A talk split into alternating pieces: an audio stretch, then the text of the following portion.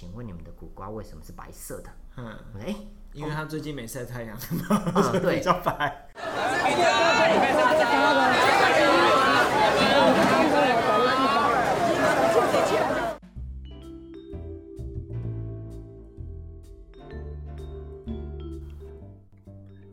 欢迎收听亚特聊聊天 Podcast 节目，我是亚特，这是市场没东西系列的第二集。亚特聊聊天，顾名思义就是一个聊天型的频道。我会根据我的兴趣或生活中接触到有趣的人事物，分成几个不同的系列跟大家分享。那现在我们就开始进入正题吧。今天邀请来陪我聊天的是在传统市场从事导览跟食农教育推广的笑脸阿公子维。子维是我大学时期不同科系的同学，为什么这么年轻却被称为阿公？气管系跟行销所出身的他，为什么会出现在市场里呢？这些问题我其实一直很好奇，但都没有机会可以好好的跟他聊聊，所以这次趁着录音的机会，来好好挖掘他成为阿公的心路历程。那今天邀请的是我的朋友紫薇，那。呃，请紫薇先跟我们自我介绍一下，你目前从事的工作类型其实非常的多，那大概有哪一些这样子？好，好，大家朋友大家好，我是笑脸老公子维。那呃，我从日本的农村建学回来之后，其实现在是在宜兰礁溪这边务农。那在务农的过程之中呢，其实也是觉得，其实很向往可以回到阿公小时候那样的农村生活环境，其实一切都是有机的。然后人与人的距离其实也是非常的靠近，那所以我平常不管是在夏天，或者说我去呃带人家逛市场的时候，其实都喜欢穿阿公年轻最帅的那一套服装，叫做电 C 竹纱郎。那所以久而久之，朋友都觉得，哎，看到我这样打扮，很回想到自己也是自己家里的阿公这样，所以就给我笑脸阿公这样的称号。那我现在回来，除了说种田之外，其实也一直很想跟。大家分享说农业很好玩，所以也推广食农教育。我们到学校教学生种菜啊，或者是带学生逛菜市场，从菜市场里面学习农业跟生活最直接的关联性。那当然，其实人家说要认识一个在地生活文化，最直接就是走入在地的菜市场。那我是菜市场长大的，所以刚好回家种田，又回到自己小时候长大的菜市场。那就把这样子的一些生活的经验啊，那分享给我们的在地的学生，或者是说一些国外的来的旅客，那所以就变成是我们现在回来要种田，要导览，也要当翻译，那当然做一点文创商品，或者是做呃一些手作的一些节气的商品啊，然后来够做推广这样子。欸，你真的是肉肉的讲超长，你是平常都有在在特地做这样的自我介绍的练习，是不是？因为。有点吓到，说你可以这么流畅的、快速的讲了这么详细的，就是关于你自己到底目前在做哪些事情。因为我想很多人其实，就算他做很多工作了，那通常被问到说你在做什么，我们可能会很简单说我在做什么，我在做什么，大概哪几件事。可是你有一个前因后果，然后拉的还蛮完整的，这样是经常有在练习这件事情？你知道为什么我们要做导览？导览就是出一张嘴嘛，所以就是当然反复讲了之后，其实也是会觉得。我们有时候要让大家，其实大家没那么多时间听你讲那么多废话嘛。嗯、那当然就把这前因后果、好奇的东西讲过一遍之后，其实练习自然久了就变成是，哎，就会变成是开场白的内容了这样子。然后语速还必须要加快，对不对？如果如果讲的比较慢一点，可能大家要开始会开始放空或干嘛的。我有时候发现，我之前因为我之前带蛮多导览，所以也会有发现这个现象。对。然后要怎么样？当你导览拉的够长，拉的很长的时候，你到底要怎么样让他觉得有趣？其实我觉得。节奏感也是蛮重要的。对，但我本来以为笑脸牙公这个称号是你刻意做的一个人物设定或是性格设定的概念，可是我刚才听起来应该是有，它其实是有点自然而然、慢慢慢慢累积而产生的一个形象，不是你一开始就说好，因为我知道你学行销的，所以我一直觉得说你是不是。先刻意设定好说你要怎么在这个不管它是市场或是它的怎么样的东西里面有一个突出的形象才设定出来的，嗯，所以不是这样子是是？其实也是自然而然，但因为我们家种田的礁溪有一个地方叫环挂场番歌田，嗯，那这个地方呢，就是我们的伙伴有一个呃 co-working space 整理阿嬷老家，然后开始开放出来，大家透过这个八十年的古厝。然后让大家其实喜欢这个古厝农村氛围的时候，当然喜欢音乐，因为我们的伙伴是一位创作歌手，他叫仙女这样。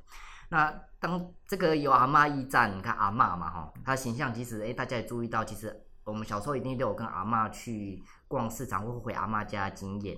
我就想说，嗯，那我们男生呢？那我们阿公呢？对不对？嗯、所以想说有阿嬷的形象，那当然阿公其实也一定要相辅相成嘛。我们要说有托底公，有土地婆，那一定要有阿嬷就有阿公。所以我那时候想说，不然我们就叫个阿公好了。啊，其实慢慢的就觉得，哎，要阿公的形象。可是其实我们回到村子里面，我们对阿公或阿嬷小时候那样农村生活，老实说有一点模糊。因为可能爸爸妈妈小时候，我们可能还有稍微知道，但阿公阿妈小时候到底农村怎样，我们其实没有经验过。那也因为透过我们回到村子跟阿公阿妈聊天，或者说有时候做一些访谈呐，那在过程之中听到哇，原来这个六七十年以前我们还没出生的时候，我们的依然农农村环境这么的好，这么漂亮，叫蒙拉甘塞口啊，或者是说什么称阿波田田阿波准啊，鸭母船，然后可能去运货啊或上学等等，其实这些回忆就是让我们很向往，说可以。呃，我们都希望现在有一句话叫 “old is new” 嘛，就是我们大部分所有地方都是新的东西。你那个是故宫的 行销的广告。其实也是，其实我们在逛带大家逛菜市场，我们都说，其实我们用故宫的等级导览各位，我给为的各位导览我们的菜市场博物馆这样子。对，那也因为是我们没有那样的生活经验，我就发现，其实大家都知道阿公阿妈，对不对？就是大家对有时候小时候跟阿公阿妈反而比爸爸妈妈更好。对，那又把这样子的意向重新找回来，那当然是我们的梦想啊，这样子。所以其实听起来是一半一半的，就你那时候应该是已经开始也在想说，你可能要用什么样的形象或者是什么样的概念去引导别人认识这个地方的感觉。对，然后可能呃，所以比如说请 DXA 这个是你自己本来选择这么做，还是后来这个词出现之后，你有这个灵感才慢慢慢慢加上去的？其实 DXA 这个也是，因为我我那时候在日本的农村跟农民一起生活的时候，其实也会在想说，你看日本，叫说传统服装，你也许就会想到和服，嗯，啊，当然女生跟男生有不同的和服的形式。嗯、那当然很多农夫在种田的时候，他其实有他自己习惯的穿着的服装。那当然你说西部牛仔，可能想到就是美国的那样子的旷野的方方的印象讲。那台湾农夫形象到底是什么？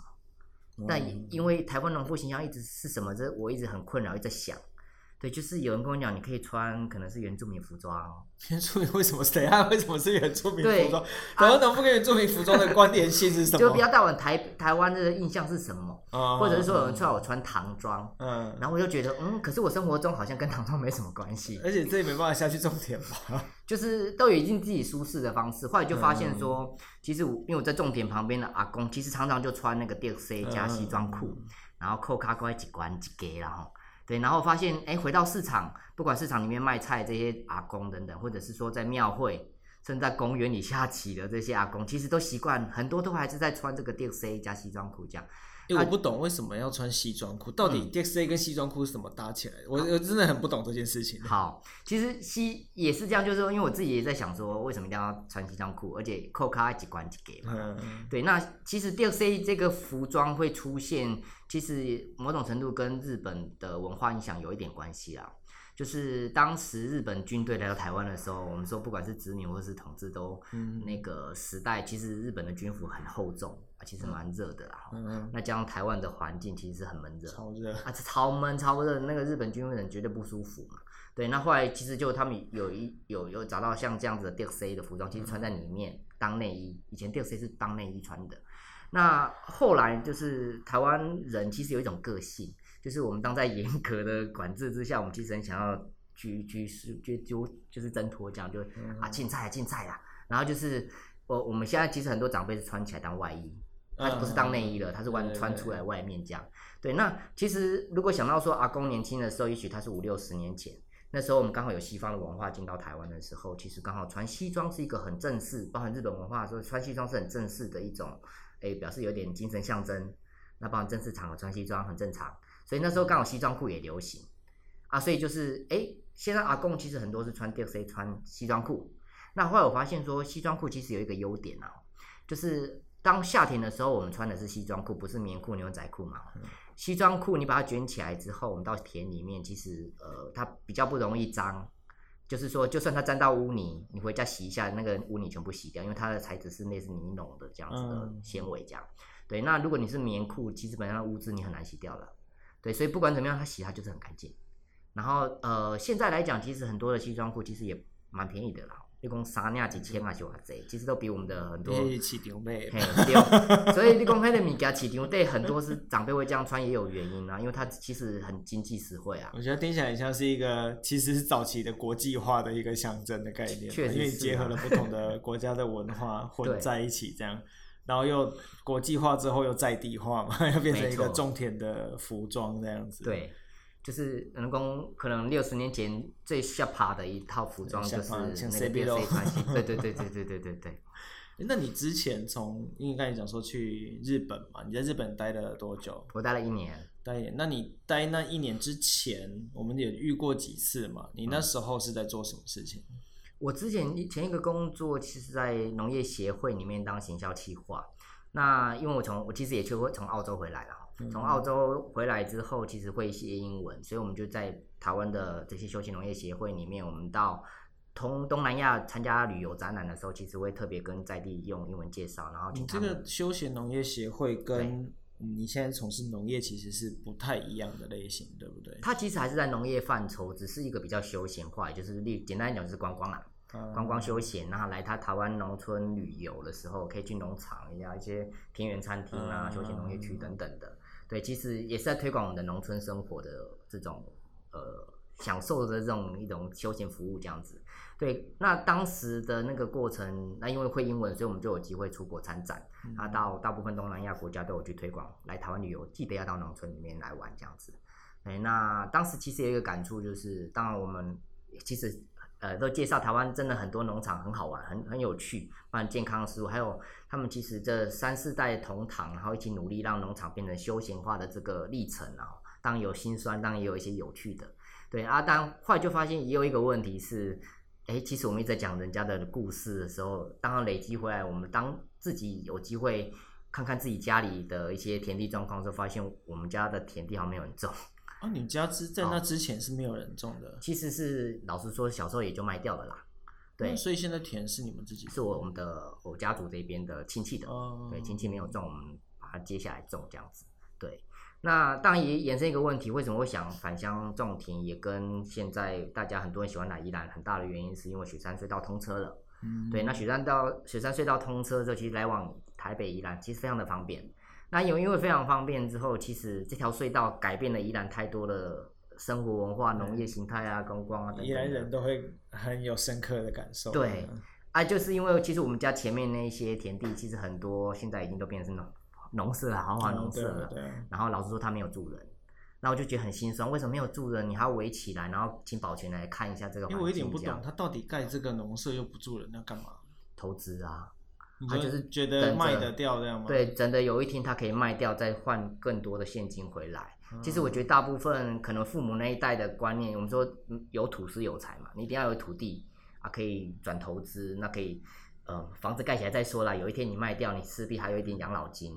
在这样的一个观念之下，势必全台湾其实农地、农村都是这样的形态发展。宜兰应该是全台湾农舍最多的地方。对啊，没错，而且价格应该也是全世界最高。哦、很 惊人，那个农舍很可怕，那个农舍比豪宅还要贵。是，没错没错。我都很怀疑说这个农舍到底卖不卖得出去？可是好像之前还是有一定的交易量，现在应该听说是比较少，是不是？那细节就不太清楚。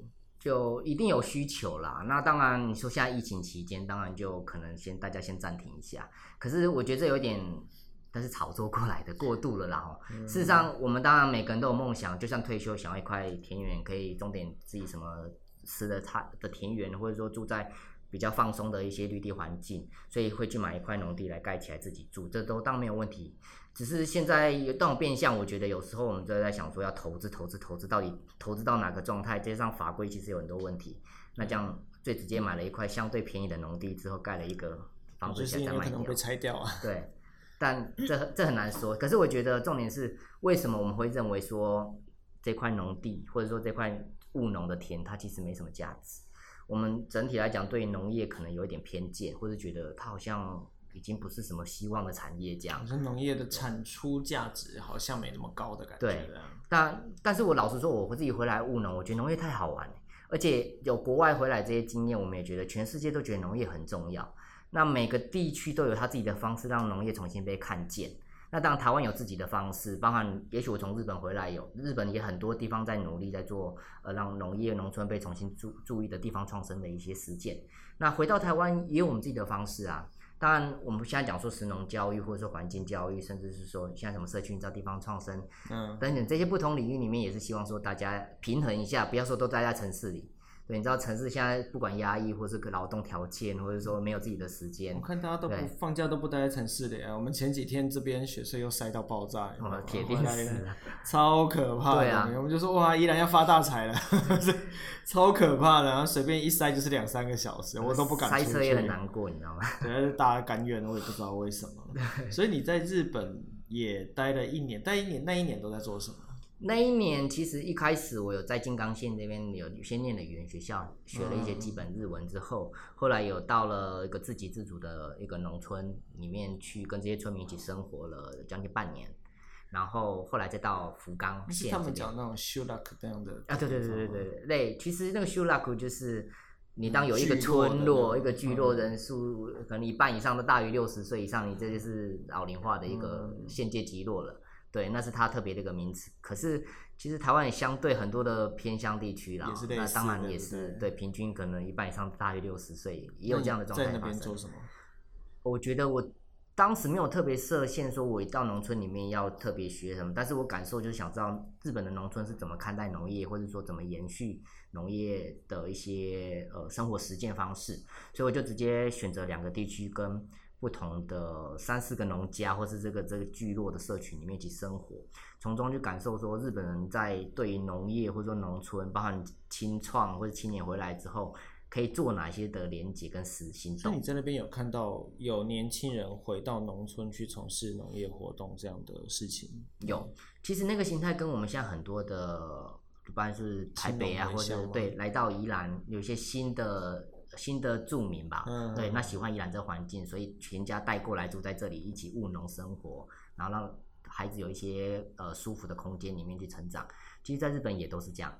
那在这个过程之中呢，其实老实说，日本的现代化比台湾还早十年左右了，嗯，所以它很多的轨迹都是我们台湾现在正在跟进的。对，那当然文化上的差异或是人民的生活态度不一样，所以两边会有不同的形态诞生啊。那宜兰其实老实说，我们住在这还蛮幸福的，因为我们要去台北，我们去都市很近；我们要去山、要去海、要去一些休闲地方，其实也都很近。对，所以我们因为城乡距离很近的关系，老实说，就是我们想要做很多实践，其实是相对于日本，我们缩短了很多的时间。对，因为它的城乡相对远了一点，比较低。对，那也因为这样，其实为什么很多人想来宜兰？我相信，因为宜兰绿地空间就是比台北多。那来到这里又放松，你看有温泉有冷泉，然后又山有海龟山岛等等的。那我们其实很幸福住在这个环境，当然很多人想来分享，可是有时候就是会有一些这平衡点的问题。嗯，对，就是很多不管这些执政单位在想说我们的农村要怎么样发展，老实说都是用城市的观点在思考我们的农村。那城市当然就要很多建设啊，要很多的马路啊等等。嗯，可是我们的乡村有另外一个思维。而且有时候你去看，的确，你常常说有些地方，当他值得去的时候，好像什么荒郊野岭，都还是会有人想尽办法去到那边。似乎也不是说一定真的要要铺设多大的马路，最好是高速交高速公路交流道下 就会到那样的地方。它如果有那个价值，我觉得它的确是自然会吸引合适的人过去。然后我一直在想这件事，因为有时候我们看很多店家，包含店家，其实都是一样的现象。对。所以你原本去日本之前，要要去日本的时候就已经设定好你的目标是要做这件事情，还是去之前为什么那时候会打算离开原本的工作，然后跑去日本一年？嗯，其实会离开之前的工作，很大原因也是觉得，当我们说呃看了蛮多的农场转型成休闲农场的这过程之中，确实是帮助了很多的传统农业。它能够增加一些收入，因为观光休闲其实吸引蛮多年轻人回到农村去发展，所以人口也回来。那但是我们台湾的休闲农业也发展了四五十年了，在这过程之中，其实慢慢演进的是，呃，当然每个农场都需要有一些更多的获利进来嘛，吼。那当然这个获利过程之中会发现，其实现在的现阶段的它休闲农业会面临说，我们可能偏重休闲。反而农业的本质降低了，农业比例降低了，也就是说，很多田其实可能比较少在做种田的，而是拿来做休闲观光服务、餐饮服务这样子。那我我们的回来是希望农业更好玩，但本质还是在农业这个基础上。对，所以就会发现全台湾各地的很多的农场，或者是说有一些休闲农业的地区，开始会让很多的都市的这些旅客来讲，会觉得，哎，怎么好像大家都差不多，或者是说它的在地特色、在地的故事、在地人情味，好像老实说跟一般的。它都市的这些餐饮服务好像没有太大的差别，就变一个模板一样，就是大家都对，大家都会有，就是我们自己在地特色反而消失了，或者说在地特色来到农村，你一定要有绿地环境啊，会有在地的新鲜的产地到餐桌的这些食材，对，反而比例降低之后，开始我在反省，那也发现说，当然大家在努力维持农场的运作是都很辛苦，都有花很多心思，那只是我们在推广的人员发现，我自己没有种田的经验，所以我们在跟消。嗯与消消费者或游客在介绍的时候，老实说，有时候一直讲别人很好，可是发现我们自己没有这个经验。嗯、老实说，我自己会觉得没有办法虚实去整合这样。对，所以就觉得，呃，再加上我们依然的这个刚刚讲农舍的这个问题，让我很大的冲击，就是小时候很喜欢的环境，现在都变成是都市化这样。对，那渐渐我就觉得不行，我们一定要回来自己有农务经验。你在休闲农业的时候有遇到什么最？最干的事情吗，或者最不爽的事情，因为刚才讲的其实很委婉。对，对，但是我比较想要听的是那种，然后我们前一集就已经在讲说啊，希望我同事可以讲的比较直接一点，但他还是相对保守了哈，所以我想说问问看，反正你现在也不靠人家吃饭吧，你靠自己种的田吃饭，有没有什么？就是那个过程里面，应该多多少少其实也是会有你，因为你看得到里面的问题，有时候作为外人进到那个领域里面。常常会看到一种东西，就是像我前一集我同事一样跟我讲没救了，就常常会有我在不同的产业待的时候，常常会有某些事情真的没救了，他可能根深蒂固的感觉。你有遇过类似这样的事情吗？哦，因为亚特是我同学，特别爆雷给你讲。对，其实一定有啦，一定有。那当然有一些引爆点，就是闷了很久之后，就是我们当然出国去参加展览，去推广台湾农场多好玩，农业多好玩之类的。可是有时候到那个国外的场合是，就是你会发现我们带了很多的农场老板一起出门，那出门过程之中，就是他们会有些应酬，对不对？可是我们身为推广员的这个角色，我们不能去应酬，我们就是要好好的干，坚守我们的岗位，去跟游客介绍我们的农村。那在这过程中，我们发现很多农场老板跑去喝酒，跑去 吃饭啊。他们当做去旅游的就对。对。那我我我们其实很闷，我们就在介绍回来，总是要带到你们的农场去，去帮你们牵线。可是这过程之中，老板跑去啊，交给你喽啊，我们去吃个饭啊，干嘛？那种时候有点不太平衡，你知道吗？后来就觉得，其实也不是个案，这还蛮多农场是这样。嗯，那也因为这样之后发现，那你们跟一般的在城市都市里面去推广观光的这样的一个角色有什么差别？人家也不见得去喝酒，就也没有说都市不好，只是我觉得我们初衷就是希望农业农村维持它原本自然的这个风貌，这是我的初衷，就是农地就是好好的农业使用下去。嗯，对，那就是发现这样有点价值上的落差，但闷了很久之后，我觉得好算了，我们应该要休息了。那。当然也遇到说，其实我们宜兰之所以那么多的农地没有延续下去，那会转盖成房子，也是大家都说年轻人不种田嘛。嗯、对啊，为什么年轻人不种田？就算我家里土地给你，你可能还是卖掉。啊，发现一个很大的问题，是因为像我们这个世代的很多年轻人，我们从小我们就被送到都市去成长。嗯、对，当我们父母很认真、很很努力的把我们养大，那也不希望我们在农村，可能过去他们小时候那样子的呃受苦环境，对，所以就是把我们送到都市去。那也因为这样的一个历程，所以我们小时候其实没有太多机会接触农村的土地，或是说去务农或什么的。那当我们现在开始呃有机会承接家里的一些土地或者房舍之后，你会发现它跟你没什么关系。农业是什么，跟你没什么关系，所以你可能就是啊，算了，卖掉吧，或者说我们分家产的时候换成现金比较快。也许是休闲农园的后代，他们的可能年轻人也是一样的感受吗？其实大部分是因为青年世代，像我们这个世代，大部分都嘛在都市啊。对对，但我回家，我有一份工作，我就就算是农场的二三四代，回家有一份工作，可是我觉得那个价值上会有一些不一样，做事方法不一样嘛。以前往往那走嘛，嗯，那现在我当年轻人回来，我会想说可以弄一点科技进来啊，一点接待服务、观光旅游的概念进来，当然会有一些家族世代一些冲突嘛，嗯，但老实说，其实现有的一些农场，它的运作如果还蛮顺遂的话，其实孩子还是好好的把农场做好，都还是有的，还是会对，但是毕竟不是所有的农场都是有一定的资源的规模的土地面积，嗯、反而是像宜兰的状况是很多破碎的土地、破碎的农村的农农业的环境。反过来，你很难把这些地方变是一次好好规划，而是你可能这里种一下，要到多远的地方再去种一下之类的。这种状态就导致说啊，跑两个地方好难，整合不起来。对啊，那干脆这个地方卖掉，或者说啊，这样不浪费钱啊，然后或者是怎么样？你会发现这块土地的反而让你觉得可能脱手会容易一点，节省麻烦。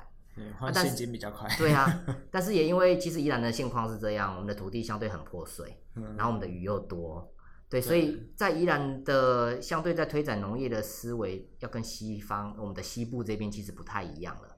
对，所以宜兰就有一个什么半农半 X 这样子，一半时间务农，一半时间做你可能之前都市里的，或者说你曾经的一些喜欢的兴趣的专业这样子。这好像是现在，呃，我想不止宜兰啊，大部分青农开始都在做的事情，可能一部分你的耕作的田也许没有到这么大，土地面积没有这么大，然后一部分是其实。也许以前的人他真的就是专注做一件事，可是现在的人能做的事情很多嘛。那不管你要讲斜杠或什么东西，其实就是你可以，既然可以做这么多事，的确有很多东西它可以彼此结合在一起的。就像你可能有种田经验，是可以拿来，就像刚才讲，可以用在导览上，可以用在不同的地方，或者是也许产品的开发干嘛的。所以觉得，那的确是他在嗯。现在的青农或者现在的农业比较特别的地方，跟我们过去想象还是有一些不太一样的地方的。因为我们刚才有有聊到，可能我们也认识一些年纪比较大的人，他对于务农的想象是完全不是这样。他真的就是所有的草都要除得干干净净啊，或者是他每天就是损残，最每天就是忙他的田。可是你们可能会想说，除了种田之外，你还要把其他时间拿去做什么？然后。也许让你的田有更多的有趣的事情可以发生，我觉得这可能也是青农教育比较常，或者青农这件事情啊，我们我们觉得比较常更加不太一样的，包含我们看以来呃小间蔬菜啊，有可能开书店，然后一边种田的，或是开书店一边写部落格的，就是各式各样的，对对对，是网红的网农青，也也不见得要说他是网红，是说他们的确在尝试这。其实这些东西是非常都市的，不得不说，比如说善用网络这件事情啊，或者是怎么去经营一个，也许是文青的，也许是很台北的的那种模式的空间。可是，当你选择回到或是进到这样的在地的，然后它是农业这样的东西的时候，他们的确越来越多了。我想这些年来，我有观察到非常多人，其实是不管你是来到宜兰或是回到宜兰啊，慢慢的的确。在宜兰的农业这件事情上，有产生一些蛮有趣的变化在里面的。那比如说我们刚才讲到小间蔬菜这样的，你其实很难说他在卖书，你知道吗？啊、我觉得他卖的很很说不上他在卖什么，也许是卖他的儿子跟女儿了，因为他的女儿感觉很有趣。或者或者是呃田文社，然后他们就每次他的那个 Facebook，我每次看都会一直笑。然后他的 Facebook 就是大量的曝光别人家的私事，然后就是小间蔬菜家私，就觉得非常好笑。那那的确是整个那样子的运作方式，跟我们过去单纯认为说啊务农就是你就认真种田，然后研究你要怎么把它种得好，然后把它卖掉，就就大概只有这样是很不一样的地方。是，对啊。那当然也跟我们这些，其实老实说，这些会返乡务农的这些青年，老实说，我们某种程度都是在都市长大嘛，是都市生活过，所以老实现阶段也很多都市人，老实说没有机会接触到农村的这样生活环境。反过来，当我们从都市回到农村，我们有更多的机会去感受农村的一些美好的事物之后，我们当然分享出来啊。因为都市的没有机会，所以他们会有机会听到我们农村的生活的一些心声，或者是好有趣的好玩的点这样子。我之前有跟一个也是有做食农教育的老师，然后叫钟茂书老师，然后有有聊过天，然后就说他之前曾经就在网络上发起过说，诶，他需要人来帮忙，不知道是要插秧还是干嘛，我现在不太记得。然后那就上网没有钱，那你家长可以带小朋友来，但是他有要求说你你都是来没问题，但是你家长必须要跟着小朋友一起下去。他说。你不能够打钢琴，所以睡在底下有大腿，没有那种爸妈就只负责帮你拍照，拍个完美照，然后就哇，今天带小朋友去哪里玩不行，你们全部都要下来。然后觉得是这个活动很很有趣，就真的是你必须要体验，恐怕也不只是说小朋友，或者是你单纯是某个人去体验，而是它应该慢慢形成一个风气，对那变成一个真的是休闲活动的一种选择。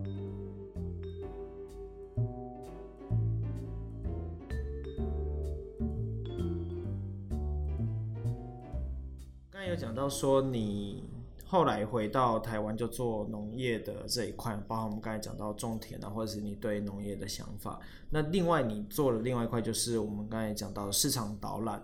那农业跟市场导览怎么怎么连上关系？跟后来为什么会开始做？我看你现在其实做非常多，好不好？是呃，除了学生之外，其实也有外国人嘛。对对，那为什么会去做市场导览这一块呢？嗯，那。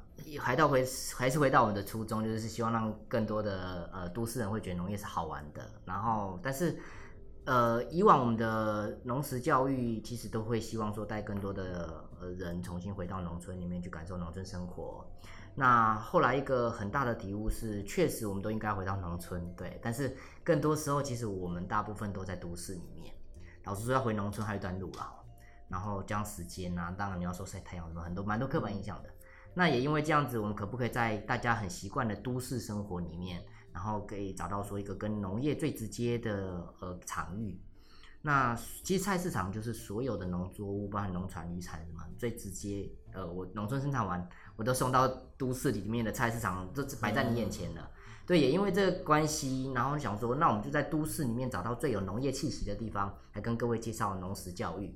那刚好自己我自己长大是在宜兰的这边的菜市场，所以我们就反过来另向思考，我们就从菜市场当成是一个入口，先跟你介绍农业跟你生活的关系。那当然菜市场很多元的、很好玩的一些面向，包含人情味啊、食材啊、鱼啊、肉啊怎么来、什么部位、什么名称啊、南北的差异啊，还有外国人来到这里他想看什么东西，所以有很多元的面向里面的内容之后，我们先带大家重新打破。对菜市场的一些想象之后，你开始觉得农业跟你有一点关系了。农业好玩，它是一个菜市场，是一个博物馆，是一个农业学校。所以走完菜市场之后，进阶的你可能会觉得，哎，农村的产地呢？那或者是说，我们这些手作呢？这些市场很多的手作物是农村的长辈做出来，因为节气节庆不同的日子会做出不同的手作，所以我们就延伸出，逛市场之外，可不可以有一些手作教学，或者是一些什么呃厨艺教室？甚至是可不可以有两天一夜的这种农村生活的体验营，然后或者是说，哎，我们带外国人认识我们在地的时候，我们可以用英文讲菜市场，甚至日文讲菜市场了哈。嗯，对，所以它面是生活面向有很多很好玩的，可以因为菜市场变成入口之后，让你对农业觉得啊，农原来农业这么好玩，跟我生活很有关系这样。那因为这个初衷，所以我们就开始认真的把菜市场导览变成是一种我们现在的一个事业这样子。所以你其实是先带人到消费端，然后之后等他产生兴趣之后，再带到生产端，包含你的农田，包含也许手做这些事情上面，这样子嘛，就是所以导览对你来说比较像是把这两个串联在一起的概念，就是让市场的生市场的销售跟农地的生产是结合在一起的。对，那你在带的这些人的来源是怎么来的？嗯。其实我们目前带比较多，有带了二十二个国家不同的这些外国人来逛我们自己宜兰在地的市场。你现在已经有二十二个国家，有二十二个国家不同国家的经验。有什么国家？什么国家？呃，从当亚洲邻近的，你说菲律宾啊，然后马来西亚、泰国啊，或者是说日本啊，嗯、那韩国。那再远一点的，我们到了呃，比如说印度也有啊，然后欧洲啊，你说荷兰啊、德国啊，然后。呃，西班牙，那甚至美洲啊，等等，其实这样累积起来，二十个国家里面的这些外国人的经验来讲，老实说很好玩呢。例如说，美国人在我们的菜市场的摊位菜摊上面看到一条紫色长长一条的东西，嗯、你觉得它是什么？茄子不是吗？哎，对，就是茄子。嗯。可是那个美国人就说：“请问这是什么？”啊，他没看过哦，有可能。对啊，我就说这这这这个茄子啊，为什么你会没看过？他说。嗯因为你知道美国的茄子，它叫英文叫 eggplant 嘛，对不对？嗯嗯。好，就是要像茄那个蛋一样，一颗圆圆的。是圆的。因为在美国，或者说，其实日本也是，就是相对都是一个圆圆的紫色的这样子。日本不是茄子都会插上那个牙签还是什么的东西？哦、对对对，端那个 他们在说在端午节的时候会做这件事，这样。是端午还是盂兰盆节的时候？就是祖先会骑。对对对对对对，它叫金银马嘛。对对对对对。对，就是因为你知道，其实台湾农业技术其实非常好。那所以，我们不管是改良，或者我们的品种的多元，其实茄子我们也有圆的，然后只是我们普遍看的是长的这种。但是长的紫色的之外，其实我们还有绿色的，也有白色的。嗯哦，其实因为台湾的农业技术改良很好，然后品种很多元之后，其实很多作物反而是像西方相对温呃比较温带的国家，他没看过的。嗯，对。那台湾我们就说是宝岛嘛，不管水果很多元，其实全世界大部分温带、寒带，然后热带、亚热带这些地方，在台湾的这个小岛上面，其实都看得到相关的一些农特产品都有。对，那也因为这样子，所以我们有很多机会透过我们目前有的农业形态的作物里面去跟世界介绍，你看来到台湾要吃什么水果，那或者是说，哎，这个时候是产季，四季有不同的作物，你可以吃什么东西之类的，我们反而有更多题材可以介绍。那也因为这样子，不同国家来，哎，给我们很多的不同的一些回馈，就是说，哎，他们国家没什么，或者我们的苦瓜为什么有白色的等等的，啊，就那就变成是，其实菜上很好玩。那以往我们觉得菜上都是那闹啥。嗯，可是你发现外国人来，他都觉得他有啥，你知道吗？你讲苦瓜，我你讲到苦瓜，我一般想到的第一个想到版就是白色的，对，是山苦瓜，我才会想到绿色的。对，我不会刻意去想到绿色的苦瓜。对，做图的时候我一定都先拿白色的苦瓜来用。就我们很习惯有白玉苦瓜嘛，对不对？它不是本来，所以它不是比较早期的品种吗？它其实我一直以为本来就是应该要白色的为主，哎。其实很多种，我们台湾例如说小小说山苦瓜，小小一颗很苦，苦到爆炸那种的。我是不吃苦瓜。对。然后还有比较长一点点那种，可能可以炒什么咸蛋啊，或什么，而且那种比较相对没那么苦。那当然白玉苦瓜，有人说它好像也没有那么的苦了。对，那可以打果汁啊，苦瓜排骨汤等等，对不对？对对对。对，但是白色这个品种在东南亚，例如说菲律宾啊，然后马来西亚等等，其实老实说没有太多白色，应该说很难看到白色的。嗯、所以对他们来讲，他就问说：“请问你们的苦瓜为什么是白色的？”嗯，哎、欸，因为他最近没晒太阳，嗯，对，比较白啊。所以你回到农业种植端的时候，事实上，当白色苦瓜相对它本来就相对白了一点了哈。嗯。那很多为了要跟它更白，它会包一个纸袋或者是这个套袋，就让它保护起来，当然怕刮湿影，或者是说不要晒到太阳变其他颜色。所以我们有在农业种植过程有其他的一些技术面。嗯、啊，对，但一般在市场你不会知道这些技术面。对对，那包含例如说芦笋为什么有白色的，然后有绿色。芦笋我没看过白色的。我们的不是那个金金芦笋汁，不是白色的芦笋。那算白色的吗？它是白色去榨弄弄成汁这样子。哦，对对对，它的果汁不是绿色的。对，不是。它反正不管是透明或者什么，啊、那不是调出来的。对。然后相对 现在还有紫色的芦笋啊。紫色的好，有花青素啊，其实应该吃起来差不多，只是它多了紫色，多了花青素这样，所以花椰菜、高丽菜都有紫色的、啊。那火龙果里面也不一样哦，火龙果有白色、紫色嘛，对不对？据说还有黄色的啊，黄色的看起来会会有点像西瓜里面。就是你就就发现，其实农业很好玩呐、啊，真的很好玩。就是但是我们大部分没有那么多机会去知道这些农业好玩的眉眉角角，因为很多的农夫很会种。嗯，但他不一定会跟你介绍农业它的中间的一些哪些有趣的点，因为他就是认真把它种出来之后，可能把你把它卖掉。我比较想要知道，这么你带了二十二个国家，哪一国在逛市场的时候感觉特别笨？特别笨哦，应该有那种，就是总是会，但不是说他真的很笨啊，可是他一定会有那种。来了之后，他特别不认识台湾的食物，因为可能跟他们的国家的落差是非常大的嘛。然后每一个都哇，那个也哇，这个也哇的那一种的。倒不是，我觉得我想分享是德国人来逛市场的时候，嗯、他会让我很惊讶，就是说，你知道，其实很多市场里面都有卖种子的店啊。嗯，对。那卖种子的过程之中，老实说，我们也会带人家去逛种子店。嗯，那会跟你讲说，这个呃，我们吃过很多菜。可是菜的小时候是哪一颗种子？老实说，就难认不出来，每个都黑黑的，小小的一颗，啊，难倒非常多人啊。嗯、但是当我跟德国人介绍的时候呢，他们就看到那个种子的时候，他做的第一件事是拿起来吃看看。为什么？然后就吓到，吃得出菜的味道吗？为什么你要吃那个种子？对，其实是这样，因为其实我们都知道西方人吃很多坚果啦。嗯，他的概念就是它是坚果吗？对对对对对，他就把那个拿来咬看看啊，他就问我说：“Can I try？” 我说：“OK，try。”对，但老实说，并不是所有种子都可以 try 的哈。对，但是第一直觉会觉得，你为什么会把种子拿来吃？才想到说，事实上，在欧洲文化吃了很多坚果，补充这种不然蛋白质或是油脂的过程。坚果跟种子算是一样的吗？你你认真去看一下，是有一些可能不是吧？也许说土耳其，或者说一些香料，例如说印度或什么西方的这些。跟种子有关的一些香料店里面，你会看到它的摆设跟我们的种子店的摆设很像，就一颗一颗种子在那，一颗一颗坚果在那嘛。啊，其实坚果也是种子出来的啊。虽然是，可是这个大小差蛮多的。我们一般蔬菜的种子、叶菜类其实都小小的一点点啊。以前家里的人都会去买，有没有几包几包啊？背背什么菜剂，然后他们就有的是用撒的，对不对？那么小颗，你也不会是一颗一颗这样种。其实你看豆类像大颗，然后你知道皇宫菜的种子像什么？多大？像黑胡椒。也是很小，对，像黑黑的一颗。你是黑胡椒粒还是黑胡椒？就黑胡椒粒，你就直觉觉得它是黑胡椒啊。然后玉米也在上面。会不会它真的有黑胡椒的效果？就是拿来放进菜里面。应该没那么呛辣了，对。哦，所以没有太多味道就对了。有它独特的味道，我相信是有。吃起来应该怪怪的。你下次去试看看。哦，不想要吃的东西。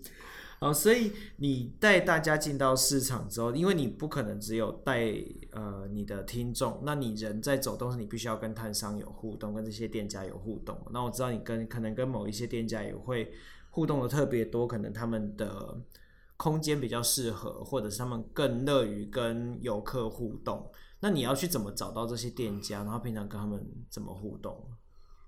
呃，其实我觉得最直接是因为我在这个市场长大嘛，哈，菜市场长大，其实有很多本来就认识的嘛，很多本来可能小时候看我们长大的，嗯，那当我们返乡回来回到这里菜市场之后，很多其实是透过我父母重新再去认识，哎，原来你像一样，啊，原来你，哦，我看你大汉湾这大汉啊，其实拉近那个人情的关系之后，反过来，因为我们地利之便就是弯刀啦哈，嗯，对，那因为市场我们家的概念，所以带大家来的时候就很容易感受到这种跟摊家的互动的人情味，因为真的就是从小。跟我们一起长大的一些长辈或伙伴这样子啊，嗯，对，那也因为这个关系，所以老实说，我们带人家逛市场，呃，相对很大卖点是，哎，你真的就像到朋友家一样，哎。整个市场都是你朋友家，你知道吗？嗯、对啊，你可以跟每个摊家有很大的一些互动，包括你问什么问题，老实说，大家都很亲切的回答你这样子。对，那所以曾经有荷兰的这些游客就给我们一个很大的一个回馈，是说，其实全世界很多国家在做这种市场导览。嗯，对，那当然台湾也不是独一的，对，但是我们做到一个全世界，他来感受到。只有台湾才有的，是因为我们跟每个摊家的距离跟互动可以多到让他觉得，哎、欸，根本就像家人的感觉了。嗯，对，这是我们很大的一个优势，应该也是卖点这样子吧？对，这里面没有比较难搞一点，也许你觉得它东西其实是蛮值得被了解或被认识的，可是它就是比较，不是说它个性一定很差，可是它有可能。比较不喜欢有这么多互动，或者是他就是容易害羞，所以有有遇过这样子。一定也有啊，每个个性爸爸爸爸行啊那样。有没有让你遇到最讨厌的？你知道我最喜欢遇得到，最喜欢遇到的都是那种最讨厌的或者最麻烦的事情的。其实有时候一定，其实很多摊家老实说，不是所有的都是在这里长久经营的啦，可能一些来来去去的，对，那些临时来的啊，不太懂这里市场的经营状况啊。啊，其实很多直接就是啊，你搞被怎样不？啊，给你两丢那种啊。其实我有时候介绍的时候，我们当然随处有人问问题，我们就回答。啊，有时候会真的会遇到一些比较黏的，例如像阿妈，啊，你搞被怎样不？过过来过来被怎样不？啊，你过被给被啥？其实那个过程当我们就要委婉。在你在导览的时候，对导览过程之中，他来兜售，对他还是会故意跟你黏住啊，然后叫你买一些，嗯、或者说啊，帮我盖小贼干嘛的那样子的状况，一定有啦。对，那当然我们尽量让你介绍，那有消费者有兴趣。可是老实说，很多时候人家就是。他可能买东西回去不也不方便啊，哈，对，所以我们要看时间点，或是大家真的想听的东西里面再深度介绍。那当然一个咖喱两的那种也是一种，还有一些是呃的工看一下，哎、欸，你来盖小姨，让我来盖小娃，你想哪干嘛之类的。是本来就认识的嘛？那一种都是本来就认识。有一些要认识不认识啦，对，啊、那就是熟不熟的那一种。对啊，啊，但是有时候其实你知道市场最难搞的是人嘛，人的这种关系的的的美感啊，那然后。对，那当然我们试着，可是老实说，我们带不同的对象，一定是以对象想要听的内容为主嘛。嗯、对，所以大家会对什么特别有热衷，我们就多多讲一些，或者多帮你介绍一些这样。对，所以在这过程之中，那当然我觉得很重要的是，我每次带人家导览的时候，我们都坚守一个原则是不要影响到人家做生意。嗯，对，做市市场就做生意的地方。对，有空的时候他才会多跟你讲一些，做兄弟不会也没空跟你吵的。对，然后我们自己当然可能，因为我觉得跟角色不同还是会有点关系，因为你带游客来到这个地方去认识所谓台湾的文化，或者是菜市场的的这样的变化，其实它对其实对摊上来说也会是一个相对有趣的事情呢。所以他跟你们的互动跟跟我们的互动就会很不一样。嗯、作为市场管理员或是管理者的角色哈，遇到你的反应都完全不是这样，你知道吗？哎，老水过安呐，我加一点点底啦，啊，不要当时要修好啦，啊，冷气过袂冷，然后所以我就想说，嗯。果然是不太一样哈，那个人情味是会用在特定的人身上，不可能不太会用在我们身上。所以，我们上一上一集，我上一次在录的时候，就在跟我同事在在讲这件事嘛，就是说他有时候他妈妈来的时候就说不会啊，我觉得你们市场人都好好，每个人都好热情。然后我想说，然后他就跟他说，因为你是消费者，所以我想主要倒不见得是消费者，应该说我们的角色跟立场会不太一样了。所以有时候我在听。这我觉得也是找你来聊这件事情一个比较有趣的地方，就是我我知道你们在看待市场的人跟我们在看待市场的人其实是不太一样，但我不是说他们很很怎么样，而是我们的角度跟立场会很不不一样。那我觉得这是一个很有趣可以交流不同感受的的地方。我觉得这是它最奇特的地方。那我们要拉回到我们刚才，其实其实我们一开始提了非常多的农业的事情嘛。那那有很多我知道，其实你更早之前还在，虽然在宜兰，可是那时候，因为我不知道你那时候是不是已经在休闲农业工作，就是农舍问题这件事情。因为我们刚才讲说，其实也看到很多宜兰的农田就种了农舍，可能甚至农舍如果你要住就算了，它也不是要住的。对，所以后来其实有一阵子有所谓的农事，农呃反对让农地种田，我忘记它的全名是什么。农地农用，对对，留一亩田。对对对，农地农用的这样的活动，我记得你那时候是发起人之一，是吗？我们算发起的社群里面的其中一个响应的伙伴啊，哈。那其实，在宜兰，不管是你说很多老师啊，或者说种田的，或者说其实呃。消费者端包含食物，呃，它的一些安全生产的来源等等的关心的，当然也有一些政府的员工等等，其实也都关心这件事情。嗯、可是，呃，当时我有一个很大的一个心得是，其实大家都知道农业很重要，也希望说这个农地会延续下去，会很实用。可是，呃，很现实是，刚一开始讲，很多年轻人都是都市长大，就算我们长大了，获得一笔家里留下来的土地。我们跟他没感觉，然后就直接卖掉了嘛。或者说我是没有拿到任何土地的，但是如果有土地，我肯定是会很犹豫。我真的觉得好热，是种田真是老实说，真是蛮辛苦的。你认为在看做食农教育这段时间以来，它未来的发展性是什么？我我觉得这应该是说，一直到我老了，它还是农业都还是持续会需要受到关注了。嗯那当然，我们从今天这样算农业跟我们生活什么关系？其实我们已经发现很多都市人根本跟农业没关系了，包含都市的孩子也不知道食材怎么来的。对，那他其实都市不知道是因为他没有这个环境嘛。那当然，我们不能说都市没有环境就不行。其实菜市场就是你的最直接认识农业的地方啊，你可以从菜市场开始啊。那怎么谁？但是谁带你去菜市场？其实很多老师忙于课业，他根本也没有时间去准备这些额外的一些教材。包含很多老师可能对市场也不熟悉，对，那当然这就是我们目前认为我们自己可以做的一些机会了哈。当然也不是只有我们，我们其实也把这些经验分享到宜兰其他的乡镇的菜市场，甚至其他学校有需求的找我们去分享的时候，把经验分享给他们，怎么去变成是教案。那变成教案之后，当然我觉得它可以跟任何的学科里做一些连接，但是需要一些教案的设计这样。对，那当然老师有教学的专业。我们把市场跟社区的相关的一些有趣的资源，包含二十二个国家对我们台湾的一些呃生活的想象等等的，我们也可以变成是提供成呃我们的这个经验的教案里面去，让学校里面透过菜市场在教学过程中可以认识世界不同的生活文化。对，所以这直接这这几年我们就可以开始做的事情，是渐渐让呃都市里面的这一些年轻人觉得农业很远的这些学校，其实我们从菜市场开始很直接。那如果学校里面还有一些土地空间，就算你有个盆栽也好，其实那样子一个盆栽过程也是你种植的最直接的经验。我们其实缺的就是种植实作的这个经验。原来我们小时候不是都有种什么木薯芽、豆芽菜？对啊，我的苜蓿芽都长长超长，长到拿去冰箱冰。但是我根本就不吃木薯芽，我讨厌那个味道。所以就是我很会种，但是我都没有要吃的意思。你知道说到这个，我们以前种过绿豆嘛？啊，对，绿豆从那个什么布丁的盒子里面，铺一个湿掉的卫生卫生纸，对，长出来之后。长得多高了之后，很多人就丢掉了。哎、欸，对，我已经想不起来那时候的豆芽长大之后去哪里了。哎，我们好像也不会把它吃掉。其实这样长变成绿色的叶子之后，你可能就丢掉了啦。但是我们做一件事，因为刚好我的呃小侄子拿来给我们，他他就不种了、啊，我种之后就拿到田里种，你知道？那当我施肥浇水之后，最后它长回绿豆了。所以它有绿豆哦，它是有豆荚的，对，它是有豆荚，绿豆是有豆荚。对，绿豆豆荚跟黄豆跟黄豆跟黑豆跟毛豆都不一样。大家都说无吃过甜吧，你嘛看过甜加肉嘛？虽然现在的人可能都刚好相反，对。但我觉得我我更强烈怀疑，大部分人是没有看过绿豆真正的在豆荚里面长出来的样子。你就说哦，我们都会种豆芽菜，我们都会有那个绿豆啊，然后长出豆芽，然后长出豆苗的样子。然后呢，就从绿豆到豆芽之后，后面那一段，对，我觉得九成就是你吃一辈子的豆芽菜，你都没有看过。没错，我是因为之前因为要做很多，我可能常常因为社群的关系，我可能要做图啊干嘛，所以我还必须要去查说，哦，这个东西长什么样子，是不是我要的图？所以如果你没有去特别有什么原因，还真的会不知道。对，那我打个广告，各位，因为我们前阵子刚好把绿豆种出来了。